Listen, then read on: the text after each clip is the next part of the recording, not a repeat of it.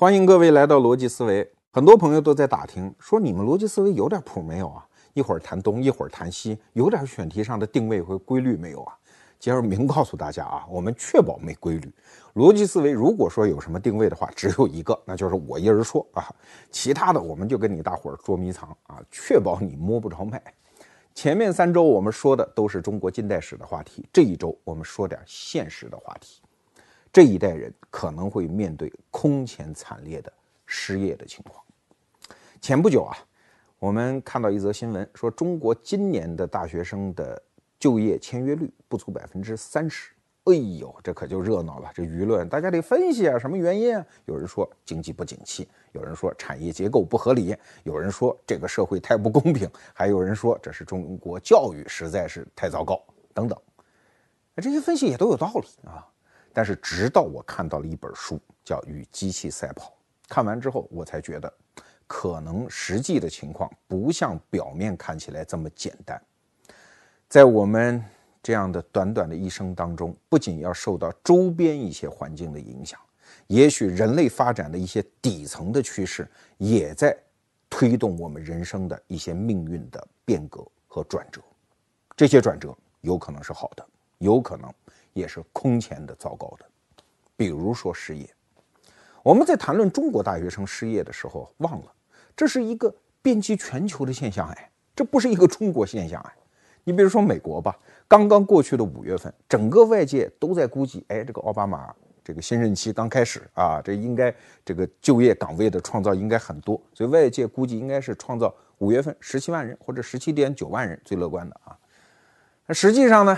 材料一公布，一翻两瞪眼，傻了，十三点五万人，十三点五万人什么概念？就是连美国当月的平均新增人口都没有赶上，啊，就是新增加的人口你都没有创造出足够的就业岗位来满足它。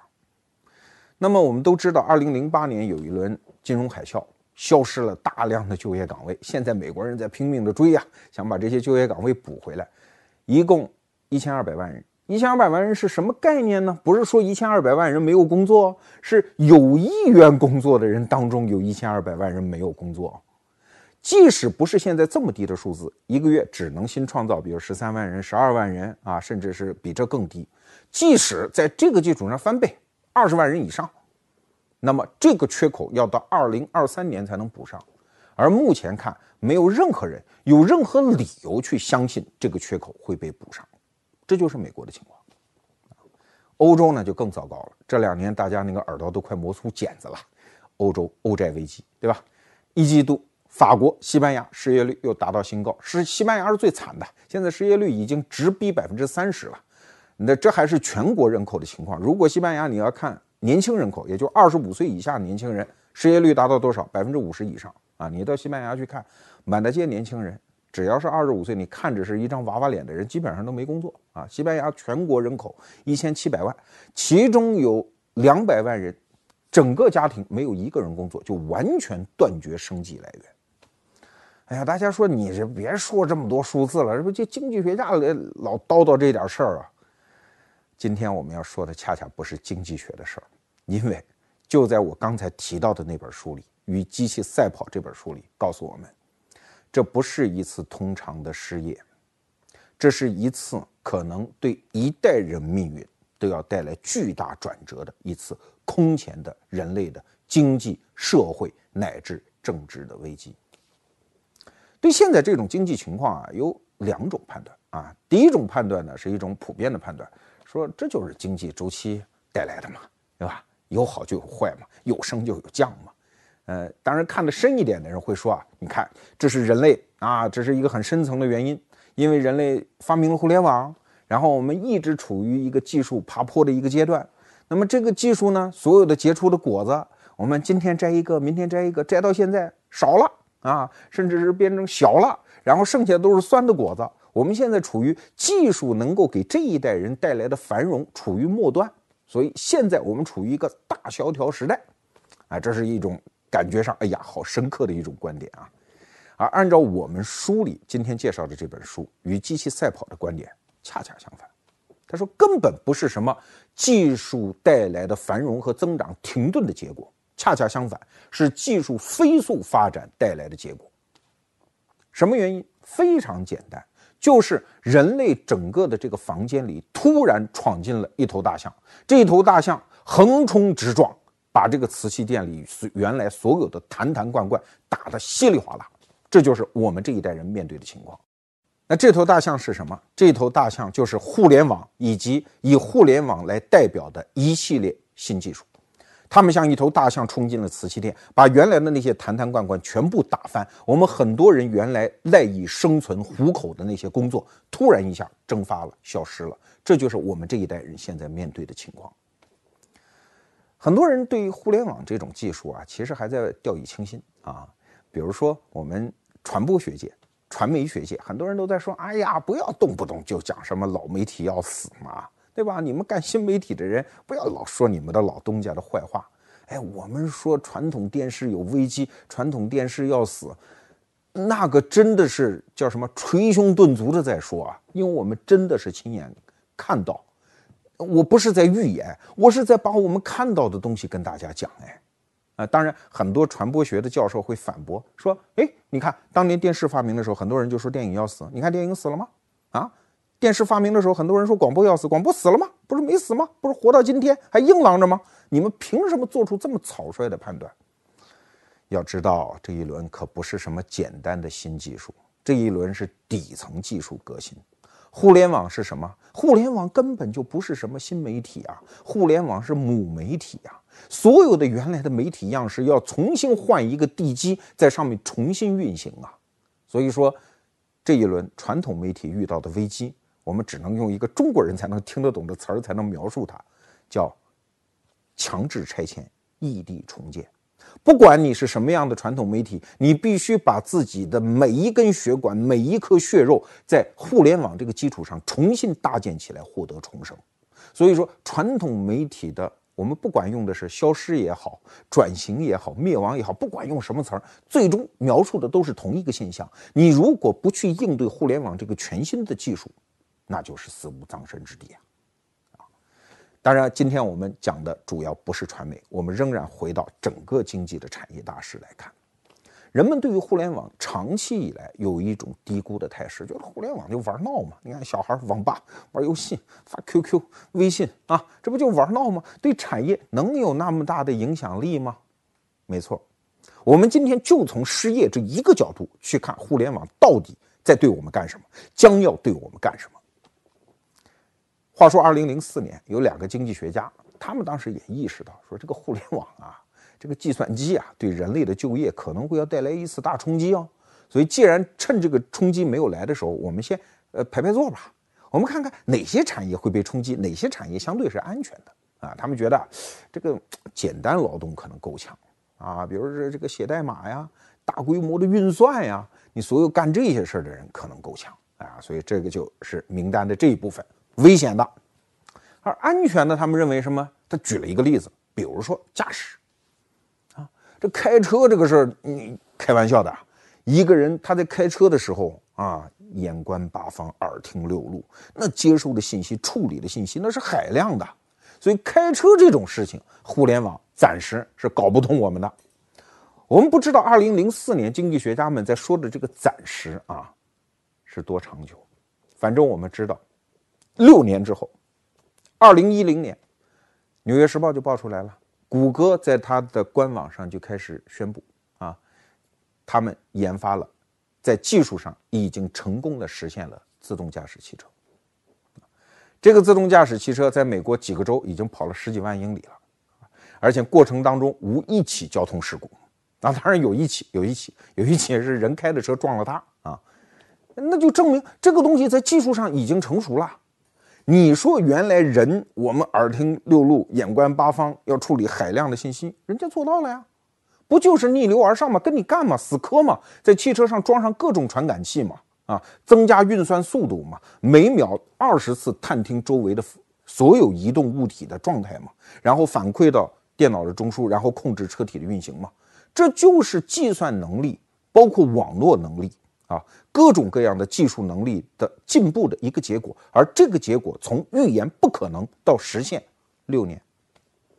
二零零四年，就在经济学家们做出这样的一个判断的同时，在美国还搞了一个叫无人驾驶汽车拉力赛啊，一共一百五十英里啊进程，然后好多人啊用自己的设计的无人驾驶汽车的那一套软件，呃，把汽车送去参赛，结果啊得大奖的汽车只走了八英里，这是得大奖的第一名哦，胜出的汽车只走了八英里。而且还用了好几个小时啊！剩下的车不是碰得歪七扭八，就是压根儿没有走完。所以当时人们长舒了一口气。哦，原来人类在驾驶汽车这方面的能力，电脑是无法替代的。但是怎么样？仅仅六年之后，这一切都发生了，快的啊，让人始料未及。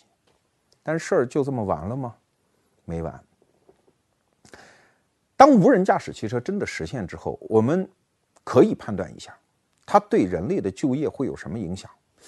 你想，哎呀，这个司机可能要失业。没错，判断正确。还有呢，我曾经问过一些企业家朋友啊，我说给你们出个题目啊，假设无人驾驶汽车在中国普及，啊，那你说会对整个的汽车产业会产生什么样的影响呢？大家都说，哎，无人驾驶汽车，这就意味着我没有驾照。我不会开车，我也可以买汽车啊，所以汽车的销量会上涨。我说啊，我的判断可能跟你们真的是相反哦。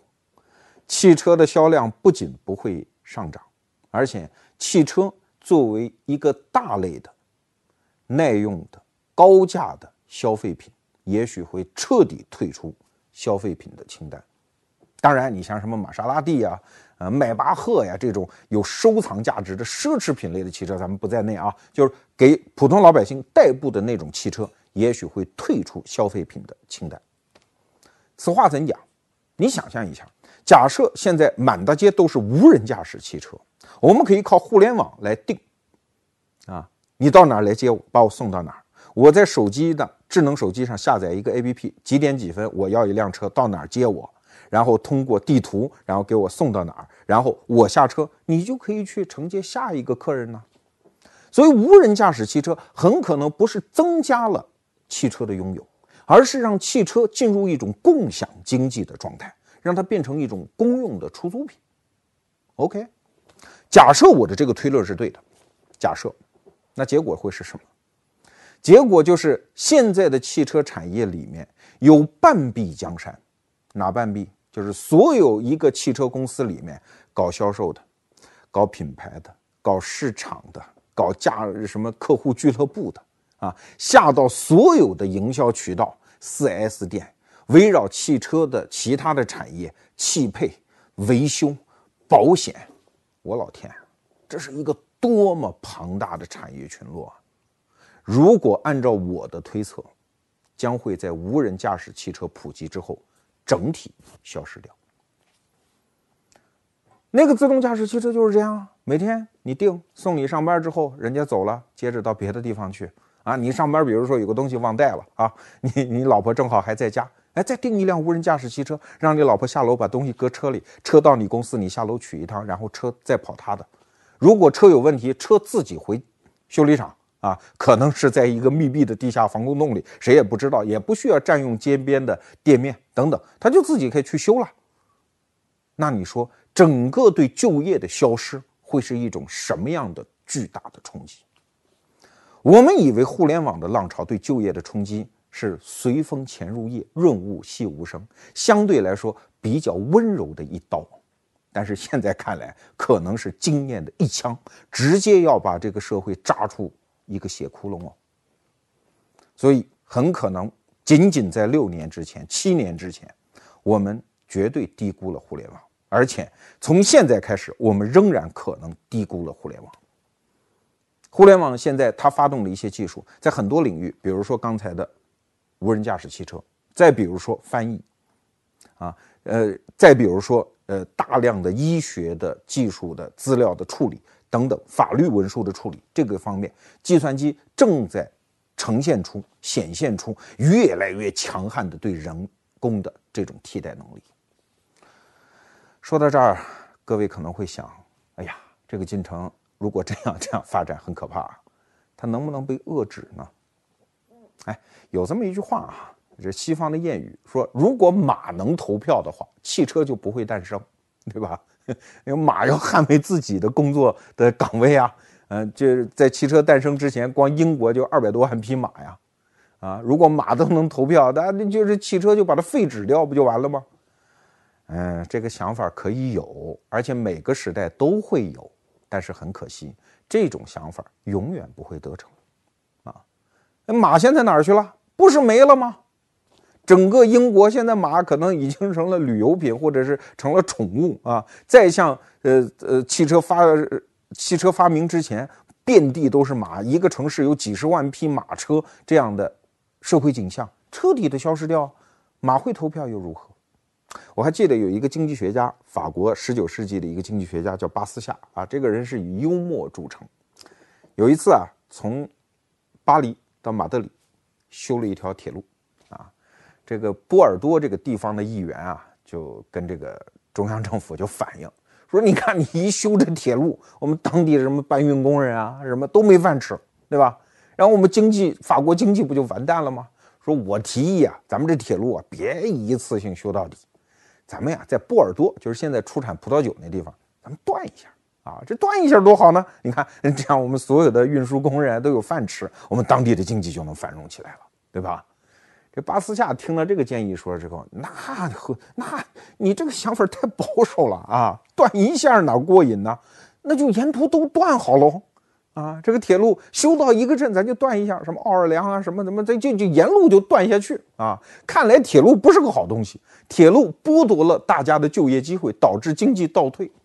啊，这巴斯夏就向来就喜欢用这种反反讽的口吻来陈述他的经济学观点。对呀，很可笑啊，很可笑啊。所以法国当时在推出一些，比如说，呃，说这个外国的东西它也有竞争力了，我们得加关税啊，这阻止外国进口啊。进口好的东西啊，来来抢走我们法国人的工作。巴斯夏说：“对呀，我太赞成了。咱们这样，咱们把法国所有的好斧头、大斧头全部都扔了啊，我们改成这个小斧头啊，最好都不磨，是钝的啊，让人去砍树。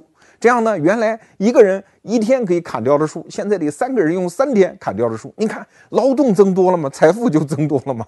啊，呃，他就他就老用这种方法跟你逗着闷子，但是实际上。”这种逗闷子和幽默的背后，你也能看到人类非常苦涩的一种在近代化过程当中要品尝的滋味，那就是随着我们的聪明才智，我们发明越来越多的技术，而这些技术在它生根、发芽、长大之后的第一瞬，就要反扑过来，对人类狠狠地咬上一口，把你们原来赖以存活的那些工作把你抢走。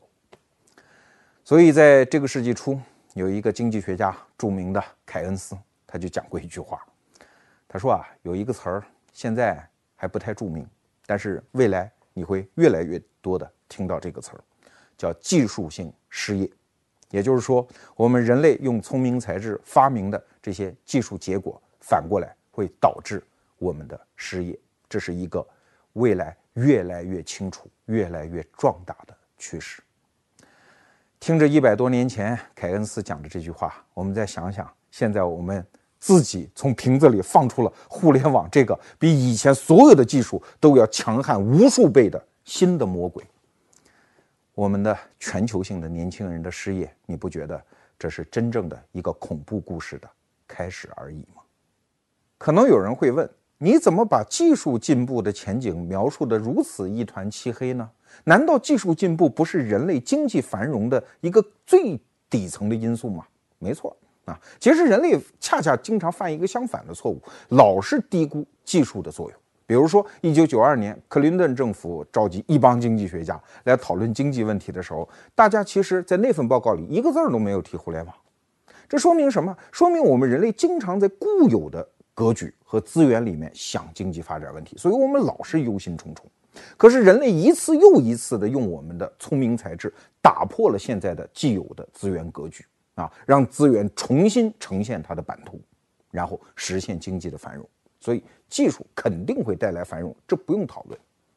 但是技术会带来灾难性的失业和经济的悲剧，这两个结论之间不冲突不矛盾吗？不矛盾啊，因为我们通常习惯于用平均数或者是总量来衡量经济的发展，可是社会的稳定、个人的幸福，有的时候总量或者说平均数这个概念是不足以说明问题的。啊，这个时候说明问题的其实是中位数这个概念。啊，这个词儿中国人不太熟悉啊。什么叫中位数啊？比如说我们一屋五个人啊，那有有钱的，有没钱的。平均数呢是把大家的所有的财富加一块除以五，哎，这个叫平均数。而中位数呢，则是指我们这五个人当中谁正好他的财富状况处于中间，比他富有和比他穷的人，哎，正好都相等的多。这个人的财富水平，我们称之为叫中位数。那它跟平均数这两种测算方法有什么区别呢？举个例子啊，比如说我们五个人，我们正在屋里喝酒，突然一推门，马云进来了，他是巨富啊，他一进来之后，如果你算这个屋子里的平均财富突然暴增，可是对我们原来这五个人有什么意义啊？我们该怎么穷还怎么穷，马云又不会摊桌上把他钱给我们分掉，对不对？所以虽然平均数增加了，但这个屋子里的中位数水平。几乎没有发生变化，对呀，所以经济发展是一个总量和平均的概念，而社会财富分布则是一个中位数的概念，这就造成了我们刚才说的那一堆矛盾。美国经济在互联网和其他的新技术的推动下，过去十几年间暴增了几万亿美金，可是美国人家庭的平均中位数的这个收入水平，在过去的十年是不升反降的。什么原因？就是我们前面分析的原因，因为机器冲进来替代了我们大量的工作。比方说吧，我们现在那些如雷贯耳的大公司啊，它是它创造巨大的财富，可是它不招人的呀。Facebook 啊，著名的大公司吧，现在互联网最炙手可热的公司吧，员工几千人。Twitter 啊，呃，我就是美国的微博，几百人。著名的维基百科啊，就我看到的数字，五十七个人，里面还好多是律师，几十个人呢，一个飞升全世界的大公司，哎，就这么点就业情况啊。我们再说苹果啊，苹果二零一二年的时候市值全球最高，多少人？美国本土四点几万人，加上全球六万人啊。而一九六零年的时候，美国当时最大的公司是通用汽车，通用汽车在美国本土多少人？六十万人。换句话说，即使公司规模一样大，现在的公司利用新技术，只需要原来的十分之一甚至更少的员工，就可以创造出那么大的一个企业组织。那好了，原来那些人去哪里呢？当他们失业之后，我们的人类又没有为这种新技术闯入之后的社会结构去创造全新的就业岗位，让这些被挤出的人有饭吃。那社会的动荡，社会的财富的分配的不均衡，不就是一个近在眼前的事情吗？这其实并不奇怪，因为人类历史上反复出现过这种场景。当新技术出现的时候，原来产业部门里面的就业人口被大量的挤出啊。比方说，一八零零年，美国百分之九十美国人都是老农民啊，可是到了一九零零年的时候，美国人只有百分之四十一的人还在田间地头刨生活哟。到了今天，又一百多年过去了，美国只有不到百分之二的农业就业人口，而且这个数字还在下降，啊，也就是说，两百年的时间，全美国人口都从农业这个部门被挤出。可是要知道啊，在前几轮的技术对人的就业岗位的替代当中，我们有时间呀，农业是用了两百年才把人挤光的呀，可这一次会不一样。为什么？因为互联网这个技术太狠了，它挤出就业人口的速度也许会超出我们的想象，这我们就不得不提到一个效应。这个效应在我们的这本书里啊，就《与机器赛跑》这本书里称之为叫“下半盘效应”。什么意思呢？呃，不知道各位小时候有没有听说过一个故事啊？说国际象棋的发明者啊，这不发明国际象棋吗？一个棋盘六十四个格，然后。国王就很高兴啊，说赏，啊，你你就说吧，你要什么好东西，我赏给你。哎，这发明家说，我这一小平头老百姓，我能要什么呢？这样吧，啊，我要的不多，在第一个格里，你给我一粒米；第二个格呢，给我翻倍两粒米，啊，就一次翻倍。这样呢，嗯嗯，六十四个格给我装满，我就拿这么点米回家就行了。那国王说：“这还不好办吗？这能有多少米呀？来上放。”哎，刚开始一格两格没多少，可是到了半盘的时候，国王就觉得不对劲了啊，因为每次都是一倍，每次都是一倍，而一倍一倍的增长，他就突然发现，当进入到下半盘的时候，即使把全宇宙所有当时的粮食都给这个人都不够。对呀，这就是翻倍的力量，翻倍的厉害。当然，这个下半盘效应其实还有一个名词儿叫荷塘效应啊。呃，荷塘效应什么意思？就是，哎，你看这个夏天的荷塘，荷叶铺满这个荷塘，但是你会发现，它在铺满的前一天啊，它才铺一半儿，再前一天才四分之一，因为荷叶铺满荷塘也是成倍成倍的增长。也就是说，仅仅在三四天前，你还没觉得这是什么了不得的事儿。三四天一眨眼的功夫，它已经满了，这就是翻倍的厉害。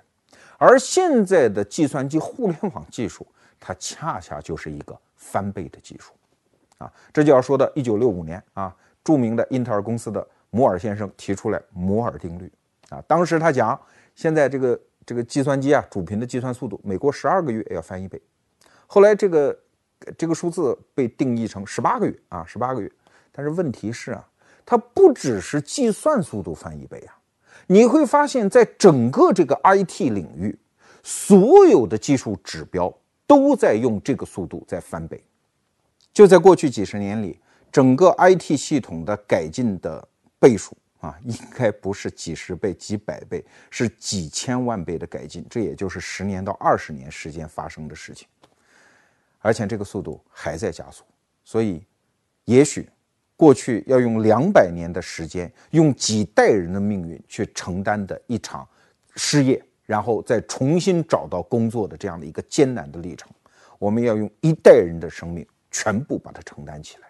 所以，我们这一代人悲催的命运、失业的命运，也许就近在眼前了。关于《与机器赛跑》这本书，其中的观点我们也就介绍到这儿了。这本书的作者也很有意思，他说啊，原来我没想写这么一本书。我想写的是对互联网新技术的讴歌，毫无保留的赞美。但是写的过程当中，越搜集资料越觉得可怕，因为很可能这一次巨大的技术进步带来的是人类的巨大的灾难。没错，这种迷茫感正在笼罩着全球，不仅是中国的年轻人，美国、欧洲都一样，年轻人都觉得迷茫。比如说占领华尔街这个运动啊，这个运动有两个特殊的地方，第一。没有人组织，因为互联网时代嘛，不需要谁是个头，自由人的自由联合嘛，他们就说去啊啊好去啊，然后就到华尔街扎帐篷啊，在那抗议。对，互联网组织起来的。第二，这个运动没有具体的指责的方向，你说你抗议谁吧？啊，是抗议华尔街，华尔街是谁？啊，他们在指责那些老板们吃的脑满肠肥，可是他们也知道，这些人是在合法的框架下来做着合法的正当生意啊。你说谁的钱不应该挣吧？指不出来啊！你说你抗议什么吧？不知道。虽然所有人都知道现在社会极大的不公平，经济学家到广场上演讲，百分之一的人占据了百分之九十九的财富，又待如何？请问怎么改变？没有人拿得出方案。对呀，这一轮危机，尤其是在失业这个领域造就的危机，和此前的危机有很大的不同。传统的一些解决方案是解决不了问题的。传统解决方案嘛，无非啊从宏观和微观两个角度。宏观角度解决呢，说你不富人太有钱了嘛？你别那么心黑了，别那么贪婪了，拿出一部分给穷人，可以呀。这是过去解决社会不平等呀，用社会再分配的方式来解决这个问题的通常的方案。但是这一轮会有用吗？且不说那些富人愿不愿意拿得出来，就算他们愿意拿得出来，要知道整个社会分成两部分。一部分人很有钱，很有成就感，他们是社会的明星，他们为技术进步做出了巨大的贡献，享受一切这个时代可能给他的桂冠和荣誉。另外一部分人呢，加入失业大军，谈不上穷愁潦倒啊，因为富人可以保障他们吃喝不愁啊，甚至还有很漂亮的廉租房住。但是又待如何？我是一个 loser，我是一个失败者，我整天无所事事。我的人生毫无价值可言，我的前景一片灰败。那你觉得，即使是这种财富的再分配，能够解决这种社会心理的不平衡问题吗？要知道，很多时候差距或者说不满，或者说幸福感的缺乏，并不是由于绝对状况无法容忍，往往是相对对比出来的。啊，隔壁家小亮如何如何啊？你看人家小红如何如何，我现在这样受不了吗？所以，美国总统罗斯福早就讲过一句话，他说啊，一个国家不管多么富裕，不管多么富裕，人力资本都经不起浪费。什么叫浪费啊？就是失业。因为失业导致的问题是整个社会的一种军心涣散，一种非常灰败的社会氛围，而这种氛围恰恰是酝酿大规模社会危机的源头。所以说，仅仅从富人那里掏出钱来给穷人，他们无所事事的生活，仍然会造就社会潜在的谁也不知道会爆发成多大的一个危机。这是一点。第二点。传统的解决这种问题的方法就是我们每个人往高处爬呀，啊，不是传统的那些很多工作被人替代掉了吗？啊，那我们去往高处爬啊，我们去做机器做不了的事儿，我们去当人上人，我们靠自己的努力，这个行不行呢？现在看来也不行。为什么？因为这一轮机器对人工的替代，不是挑选哪个领域的。你说高，什么叫高？比方说啊，美国。如果用传统的医学方法培养一个放射科的一个医师，大概要十几年的时间，那然后他们就可以拿到很高的薪水，三十万美金的年薪。可是现在这份工作基本上，这个模糊识别的这种计算机技术就就能替代掉了，而且用的费用是原来的几十分之一乃至几百分之一。再比如说，美国有一个职业，大家都知道是非常挣钱的职业，律师嘛，对吧？美国不是有一个笑话吗？说有一个恐怖分子劫持了一架飞机，上面全是律师啊。这恐怖分子就给美国政府打电报啊，说你们赶紧赶紧十亿美金啊赎金拿来，如果不拿来的话，每隔一个小时我们就将释放一名律师。可见这个律师这个行业多挣钱，在美国多招人恨。但是现在又如何？在互联网的冲击下，现在有一种工具，就是代替律师去分析那种商业文件。要知道，要打一个大型的商业官司，经常要分析的文件是几百万份啊。现在用了这种软件来模糊识别，一个律师可以干过去五六百名律师才能干的事情啊。所以最近好像就有一个案子，一个公司打官司就花了十万美金啊，这是一个。对于美国的这个诉讼花费来说，这是非常小的数字啊！分析了一百五十万份文件，而且更重要的是这个，而且人工分析它的准确率只有机器的百分之六十。所以你说美国社会，如果你是一个穷人家的孩子，你看啊，好像这个职业要被替代，我奋斗啊，我当律师，我往律师的那个山顶去爬，爬到半途，你仍然会被这个趋势的浪潮给冲下来。所以几乎没有什么领域是安全的，那怎么办？如果社会再分配不起作用，如果个人向高处的奋斗又不起作用，我们怎么样抵挡这一次浪潮？说实话啊，《与机器赛跑》这本书里最后一章，他也讲了一些抵御的方法，但是我呀，我个人以我的智商啊，我看的云里雾里，我看不懂他想说什么。下面我想谈谈我的理解，就怎么破这个局。最近不有一个词儿吗？叫怎么破？对，那下面我就整合我看到的一些周边材料，给各位提出两点建议。第一点建议呢，我称之为叫放弃追求地位，转而追求联系。这话怎么讲？我们先得熟悉一个概念，叫穆拉维克悖论。穆拉维克是美国的一个学者啊，研究人工智能的，他就发现啊，这个人工智能和人类之间的关系真的好奇怪。人类觉得特别难的事儿，比如说复杂的逻辑推理，这对计算机来说这就不叫事儿啊，分分钟搞定。可是人类觉得特别简单，都不叫事儿的事儿啊，比如说人脸的模式识别。那你看，婴儿长到七八个月的时候就会认生。什么叫认生？就除了我的妈妈，我谁都不让抱。一个小 baby，他人脸识别的能力就已经出现了。可是对于机器来说，这个事儿很难解决。小孩到了一两岁的时候啊，能爬能跑。可是你把一个机器人推倒，说你爬起来，就这么简单的动作，机器人是不会做的。你让机器人在二楼说你走楼梯下来不摔跤，机器人很难做到啊！这是对一个人类的孩子来说太简单的事情了。所以模式识别对于复杂的模式识别来说，对于机器仍然是一个难题。这就引出我们的结论：未来你要找工作，往哪儿找？不要按照工业社会给我们划定的那个社会金字塔的那个社会结构啊，你试图到更高处，那个高处也许会被大水冲掉的哦。什么工程师？哎，比如说今年高考刚结束啊，我们微信后台有就有人跟我讲这么一个事儿，说他有个侄女啊，呃，考的是理工科，然后呢成绩不是很好。结果家里就逼着他，你非要去上一个正经的本科大学，虽然也不是什么好本科，二本吧，学机械制造。哎呀，我说这个机械制造不好喽，我说将来这个 3D 打印机这个出来搞机械制造的这个专业会被淘汰掉的呀。他说那你说学什么呢？我说你，他这个孩子对什么感兴趣啊？说就爱吃。我说那你就让他学大厨去嘛。他说那他家里人可能接受不了。对呀，大家都觉得厨师好像在社会地位上比较低档哎。这样的工作怎么能让孩子在起跑线上就选择呢？这不叫输在起跑线上吗？你看，恰恰相反。你比如大厨，尤其是中餐大厨 啊，呃，经常酱油少许，这个少许就很复杂啊，是一个非常复杂的模式识别的工作啊。再比如说花匠啊，你看着好像是很低端的工作，但是伺候这么多花草，这么多形状不同的病变。不同的生长周期，花匠的模式识别是极其复杂的，这恰恰是机器暂时替代不了的。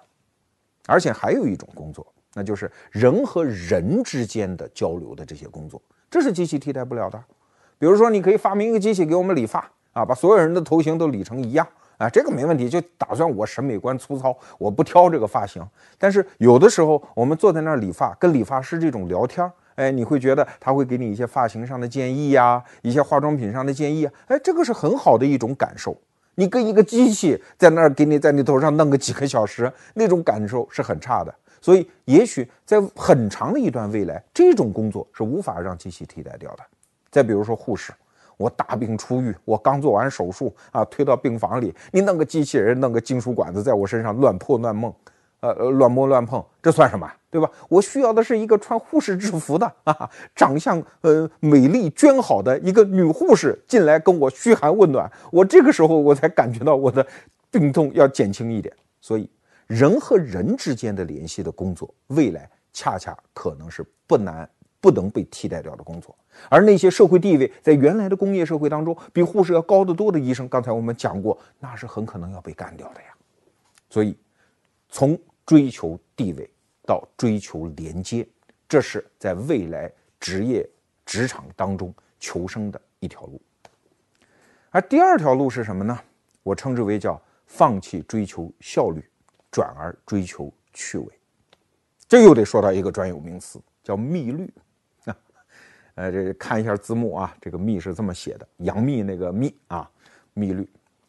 密律是什么概念？就是只要一个系统。所有的因素都在追求效率的时候，这个系统就会呈现出一种非常不均衡的一种分布状态。比方说吧，微博啊，微博为什么会出现大 V？就是因为我们所有人都要跟他联系。当所有人都愿意加他关注的时候，其他新进来的人都觉得，哎呦，这么多人都关注他，我也没法不关注他。我为了获得收集信息的最高的效率，我就不得不关注他。所以你看，现在微博就呈现出这样的一个生态：越大的微上千万的粉丝啊，他就会粉丝越来越多。而当这个生态固化之后，我是一个小人物啊，没有人关注我，就是没有人关注我。你看我现在这个粉丝啊，新浪微博上现在二十多万，想再往前涨，那是非常非常困难的。但是像潘石屹啊、薛蛮子啊，他们那个粉丝涨得就非常大，这就叫密律。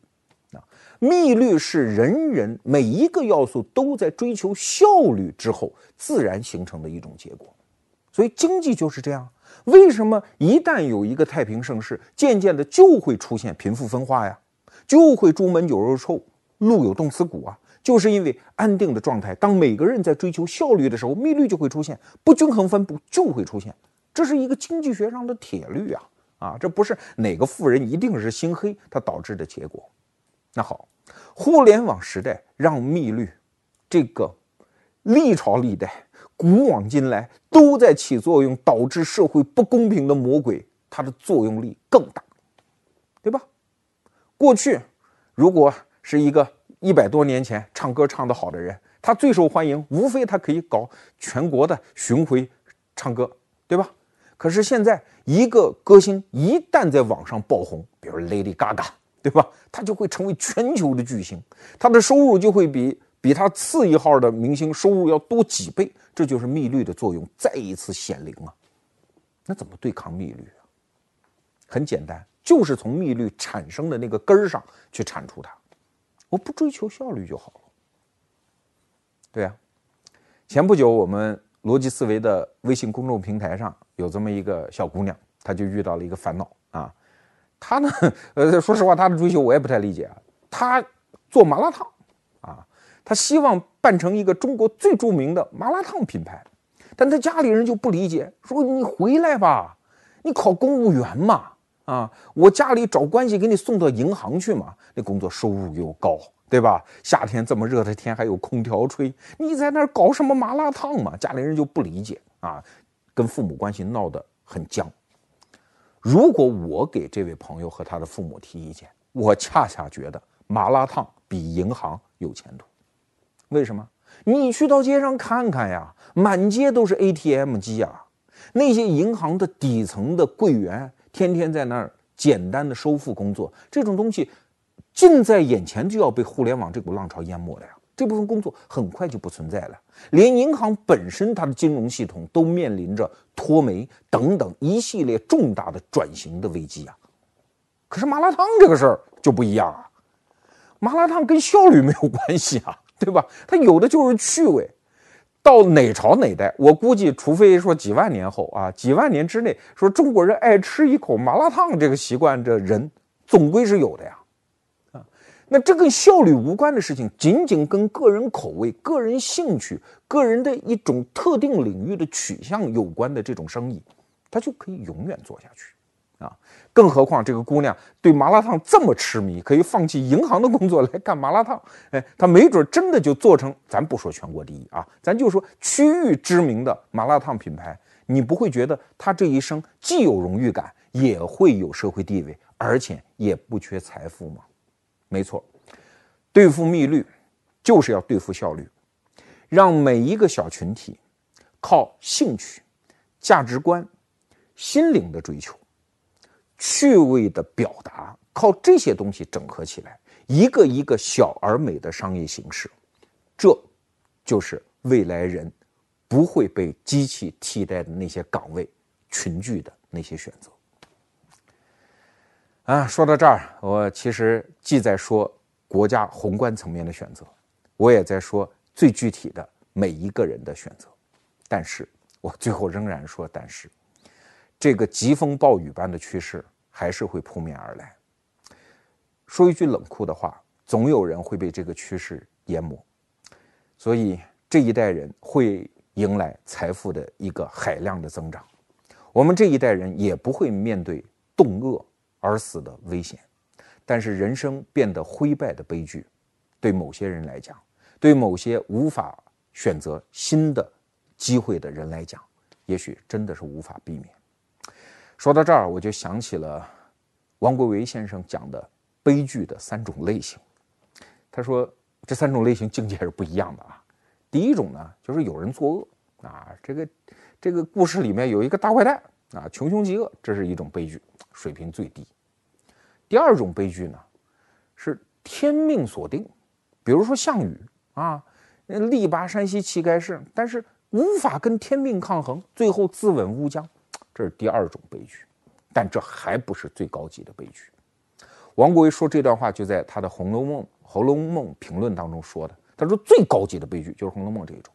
你说《红楼梦》里谁是坏人？谁都不是，没有坏人。甚至没有什么命运，就是所有人都是普通人、平凡人，甚至是好人。但是，就是因为这些人在一起创造的格局，导致一种巨大的悲剧。王国维先生说：“这才叫悲剧中的悲剧啊！”